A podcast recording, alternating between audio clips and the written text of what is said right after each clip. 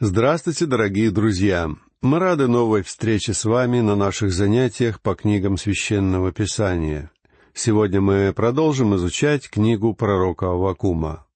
Напоминаю вам, что в Библии эта книга располагается между книгами двух других малых пророков — Наума и Сафонии. И надо сказать, что у пророков Наума, Авакума и Сафонии есть много общего. Хотя Каждый из них освещает какую-то новую грань отношений Бога с человечеством. Эти пророки показывают, как власть Бога соотносится с попытками людей управлять миром. Другое сходство между этими тремя пророками заключается в том, что их книги написаны примерно в один и тот же период — Фактически они вполне могли бы быть современниками, а, возможно, и были ими, хотя определить точные даты написания их книг довольно трудно, равно как и многих других книг Ветхого Завета. Но мы, по крайней мере, точно знаем, что все три пророка жили в период между правлениями царей Иосии и Иоакима, то есть во время, когда жил пророк Иеремия, Северное царство тогда уже отправилось в плен, а Южное было на грани плена. Мы также знаем, что после Иосии все цари Южного царства были грешниками. То есть пророки Наума, Вакум и Сафония жили в период упадка Южного царства. Итак, что же мы знаем об Авакуме? Само имя Авакум значит «обнимающий». Мартин Лютер говорил, что Аввакум — это тот, кто обнимает другого, заключает его в объятия. И Аввакум действительно заключает в объятия, обнимает, утешает и поддерживает всех людей, подобно тому, как обнимают плачущего ребенка, убеждая его в том, что скоро все будет хорошо.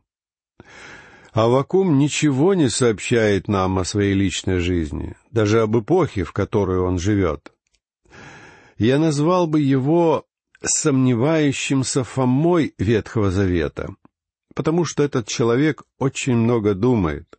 Его книга очень необычная. Это не пророчество в строгом смысле слова. Из книги Авакума мы узнаем о вопросах, которые этот человек задает Богу, и об ответах Бога. Авакум мыслит очень объективно. Он ни в чем не уверен а ответы на свои вопросы он ищет у Бога. Он все время задает вопросы, и только в последних строках книги, в двух или трех последних стихах, он переходит к восклицаниям. Эта книга представляет собой поэтический отчет Авакума о том, как он приобрел личный опыт общения с Богом и в чем он убедился через это общение. Каково же послание этой книги. Эта маленькая книжка начинается с мрачной ноты, а заканчивается песней славы. Она начинается с вопросительного знака, а завершается восклицательным. Основной вопрос книги Авакума — почему? Почему Бог позволяет, чтобы зло существовало? Этот вопрос волнует всех думающих людей — я считаю, что книга Авакума содержит ответ на данный вопрос. Авакума беспокоит видимое равнодушие Бога к судьбе своего народа, и он спрашивает Бога, «Почему ты ничего не делаешь?» В наше время многие люди поступают как Авакум. Они спрашивают, почему Бог ничего не делает? Почему Он не вмешается в дела людей и не прекратит насилие? Несправедливость, страдания. И Бог отвечает Авакуму и другим людям, задающим подобный вопрос. Посмотрите, внимательно вглядитесь в то, что происходит в отношениях между народами сегодня. Почему же вы думаете, будто я ничего не делаю? Я не просто сижу на облаке и смотрю сверху на этот мир, как сторонний наблюдатель. Я активно участвую в делах этого мира. Но Бог, властвуя над миром, совсем не стремится принимать участие в играх, которые затевают люди. Да, нам хотелось бы заставить Бога играть по нашим правилам и делать то, что нам хочется от Него. Но Бог управляет Вселенной как высшая сила, и все его дела в первую очередь направлены на борьбу со злом, а не на попытки доказать нам его существование. Мало того, Бог совершенно конкретно ответил на вопрос Авакума и сообщил, что скоро он через посредство Вавилонской армии накажет Иудею и угонит ее жителей в плен, если только они не покаются. Что же получилось в результате? Сначала Авакум был озадачен тем, что Бог не наказывает грешников, а, получив ответ от Бога, он был озадачен еще больше. И он снова начал спрашивать Бога, «Почему ты будешь наказывать нас с помощью жителей Вавилона?» Через этот грешный языческий народ, который предается идолопоклонству с гораздо большим размахом, чем наш народ. Почему именно Вавилон должен наказать Иудею? И Бог открывает Авакуму, что в свое время Он будет судить и Вавилон. И грехи вавилонского народа тоже не останутся без наказания. Таков метод, с помощью которого Бог откликается на поступки людей.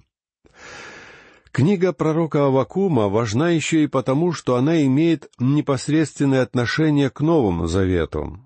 Обычно считается, что учение христианства изложено в трех великих книгах Писания — в посланиях к римлянам, галатам и к евреям. Так вот, во всех этих книгах цитируется пророк Авакум. Фактически их содержание основано на словах из четвертого стиха второй главы книги пророка Авакума, где сказано «Праведный своей верою жив будет». Основная тема книги Авакума — вера, так что эта маленькая книга очень важна в контексте всего Писания. И пусть ее краткость не обманывает вас, ведь значение книги определяется совсем не длиной, а содержанием. Как я уже говорил, Авакум писал свою книгу вскоре после правления царя Иосии, последнего благочестивого царя Южного царства. После Иосии правил Иоахаз, грешник, который просидел на престоле всего три месяца, Потом в течение одиннадцати лет правил Иоаким, который тоже был грешником. Это было время упадка, время деградации. Авакум был глубоко чувствующим человеком. Он ненавидел беззаконие, которое безнаказанно творилось вокруг него. Он не хотел видеть, как невинные люди страдают. Ему было неприятно наблюдать, как им угрожают, как их эксплуатируют и уничтожают. Поэтому он спрашивает, «Боже, почему ты ничего с этим не делаешь?» Что же ответил Бог Авакуму? Давайте прочитаем пятый стих первой главы книги пророка Авакума, где Бог говорит, «Посмотрите между народами и внимательно вглядитесь, и вы сильно изумитесь. Ибо я сделаю в одни ваши такое дело, которому вы не поверили бы, если бы вам рассказывали. Посмотрите между народами. Бог призывает Авакума открыть глаза и посмотреть вокруг себя на большой окружающий мир, чтобы понять, что делает Бог. Происходит один великий кризис за другим. Великая Ассирийская империя на севере покорена, Ниневия, ее столица, разрушена, на берегах реки Ефрат возникло царство, которое уже одержало победу над Египтом в Кархамисе. Победителя зовут Навуходоносор, и этому человеку предстоит превратить Вавилон в мировую державу. Бог говорит Авакуму, «Посмотрите между народами и внимательно вглядитесь». Почему вы думаете, будто я ничего не делаю? Я не просто сижу, сложа руки и смотрю на этот мир. Я активно участвую в его делах. Но Бог не настолько прост и расточителен, чтобы принимать участие в играх, которые нам хотелось бы ему навязать.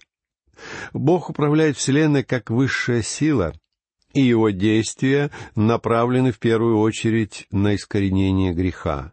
«Вглядитесь, и вы сильно изумитесь», — говорит он.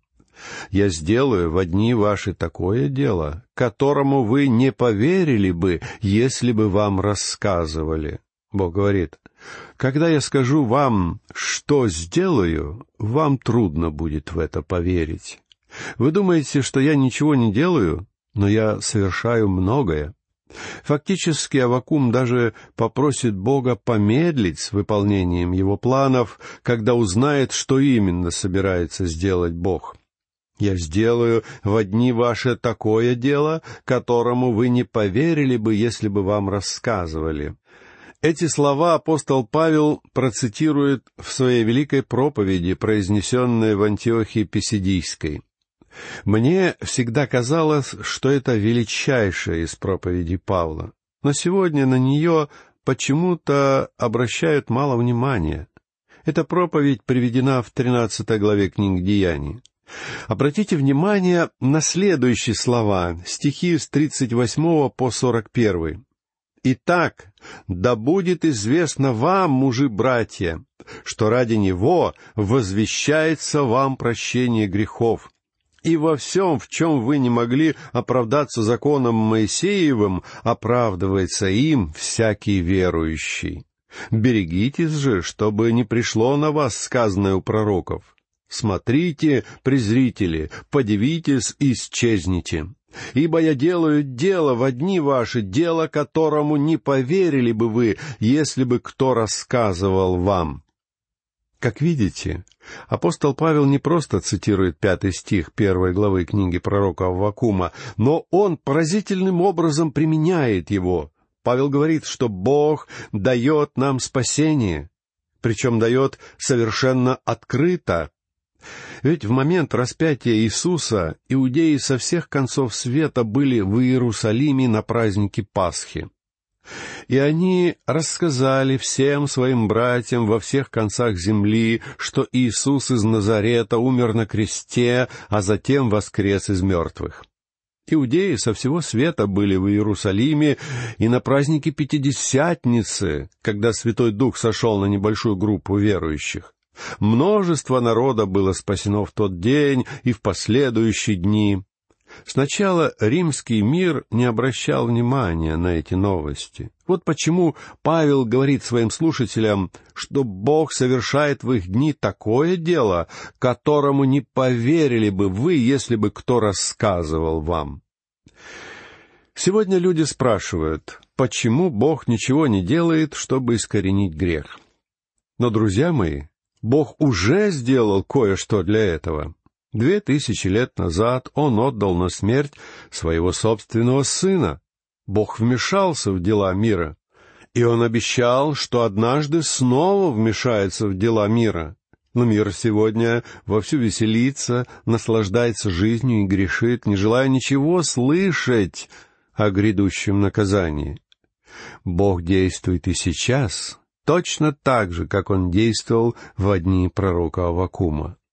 Несмотря на беззаконие, войны и грехи всех народов, Бог правил миром и осуществлял суд над грехом. Бог конкретно сообщает Авакуму о своих делах в шестом стихе первой главы. «Ибо вот, я подниму халдеев, народ жестокий и необузданный, который ходит по широтам земли, чтобы завладеть непринадлежащими ему селениями. Бог говорит Авакуму, «Посмотри вокруг себя. Видишь, на берегу реки Ефрат поднимает голову народ, который станет величайшей державой мира». И из видений пророка Даниила мы знаем, что Вавилон был золотой головой и львом, то есть величайший из великих мировых держав. И вот этот лев поднимается, чтобы завладеть непринадлежащими ему селениями, Бог говорит Авакуму, что Вавилон собирается захватить Иудею. Для Авакума было большим потрясением слышать это. Слова «народ жестокий и необузданный» представляют собой удивительно точную характеристику жителей Вавилонской империи. Это были жестокие, свирепые и нетерпеливые люди, стремившиеся завоевать весь мир. Они трижды брали Иерусалим и на третий раз сожгли его дотла. Вавилоняне никого не слушались. Они считали себя высшей расой, правителями мира, и никого не признавали равным себе. Читаем далее, послушайте седьмой стих. «Страшен и грозен он, от него самого происходит суд его и власть его». От него самого происходит суд его и власть его. Вавилоняне полагались только на себя, они были уверены в своих силах, они хвастались своими достижениями. Эти качества проявляются в Навуходоносоре, основателе Великой Империи. В книге Даниила рассказывается, что Навуходоносор страдал от мании величия, эгоцентризма и истерии. Именно так охарактеризовали бы его поведение современные психиатры. У него было нечто вроде маниакально-депрессивного психоза. В какой-то момент Навуходоносор даже перестал понимать, кто он. Он бегал по полям и ел траву, как животное. Описание вавилонян продолжается в восьмом стихе. Быстрее барсов кони его, и притча вечерних волков, скачет в разные стороны конница его, издалека приходят всадники его, прилетают как орел, бросающийся на добычу. Какая яркая картина! Вавилоняне использовали кавалерию, как ни один народ мира.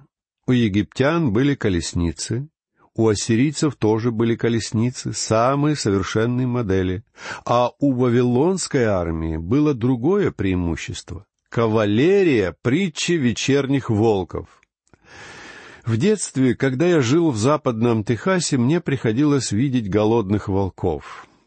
После выпадения снега мой отец предупреждал нас, чтобы мы были осторожны, когда выходим на улицу. Если мы встречались со стаей волков, нужно было подстрелить одного из них.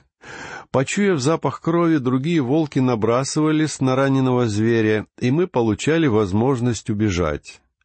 А вот еще одна яркая характеристика вавилонян.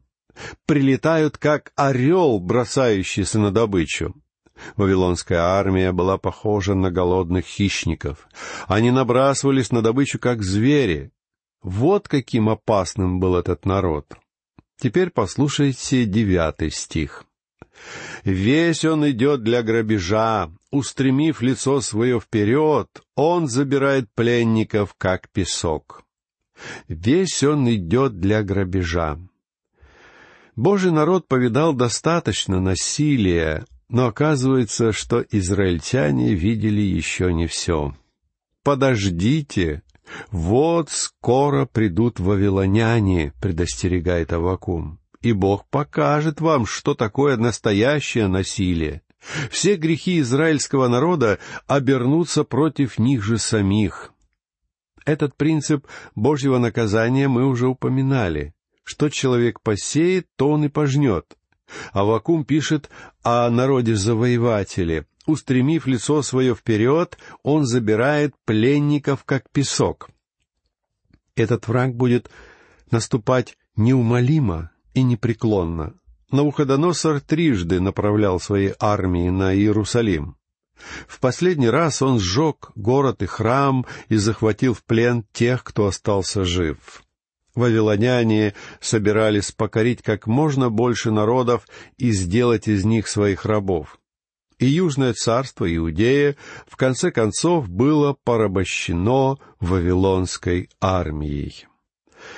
Описание вавилонского народа продолжается в десятом и одиннадцатом стихах. «И над царями он издевается, и князья служат ему посмешищем, и над всякою крепостью он смеется, насыпает осадный вал и берет ее, Тогда надмевается дух его, и он ходит и буйствует, сила его, Бог его. И над царями он издевается, и князья служат ему посмешищем. Вавилоняне были уверены в своих силах и могуществе своих языческих богов. Как и ассирийцы, вавилоняне были надменные, завоевывая все новые и новые страны. Над всякою крепостью он смеется, насыплет осадный вал и берет ее. Вавилонская армия насыпала валы и таким образом перебиралась через крепостные стены, а потом угоняла в рабство людей. Тогда надмевается дух его, и он ходит и буйствует. Именно так вел себя Навуходоносор. В книге Даниила, глава 4, стих 27, приводятся слова этого царя.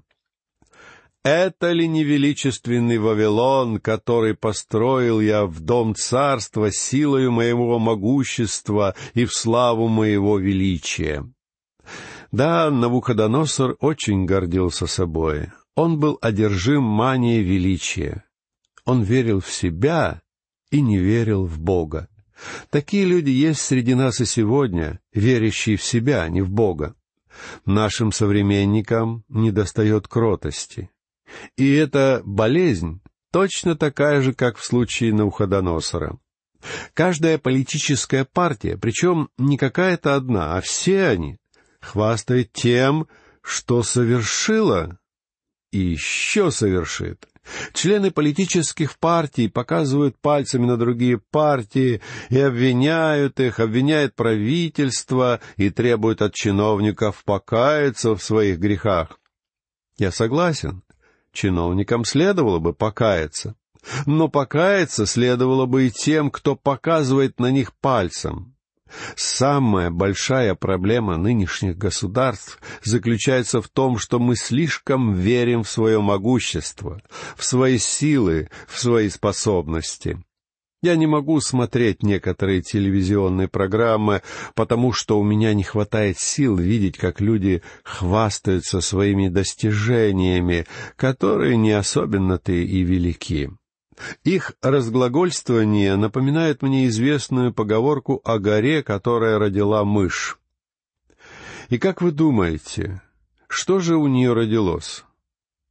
Другая гора? Нет, у нее родилась мышь. Хотя многие люди сегодня хвалятся во всю их достижения, ничуть не больше этой мыши. Вот на какие мысли наводит меня книга пророка Аввакума. И в следующий раз, дорогие друзья, мы продолжим знакомство с этой небольшой, но очень важной частью священного писания. А сейчас наша беседа заканчивается. Ждем вас на следующих занятиях. Всего вам наилучшего.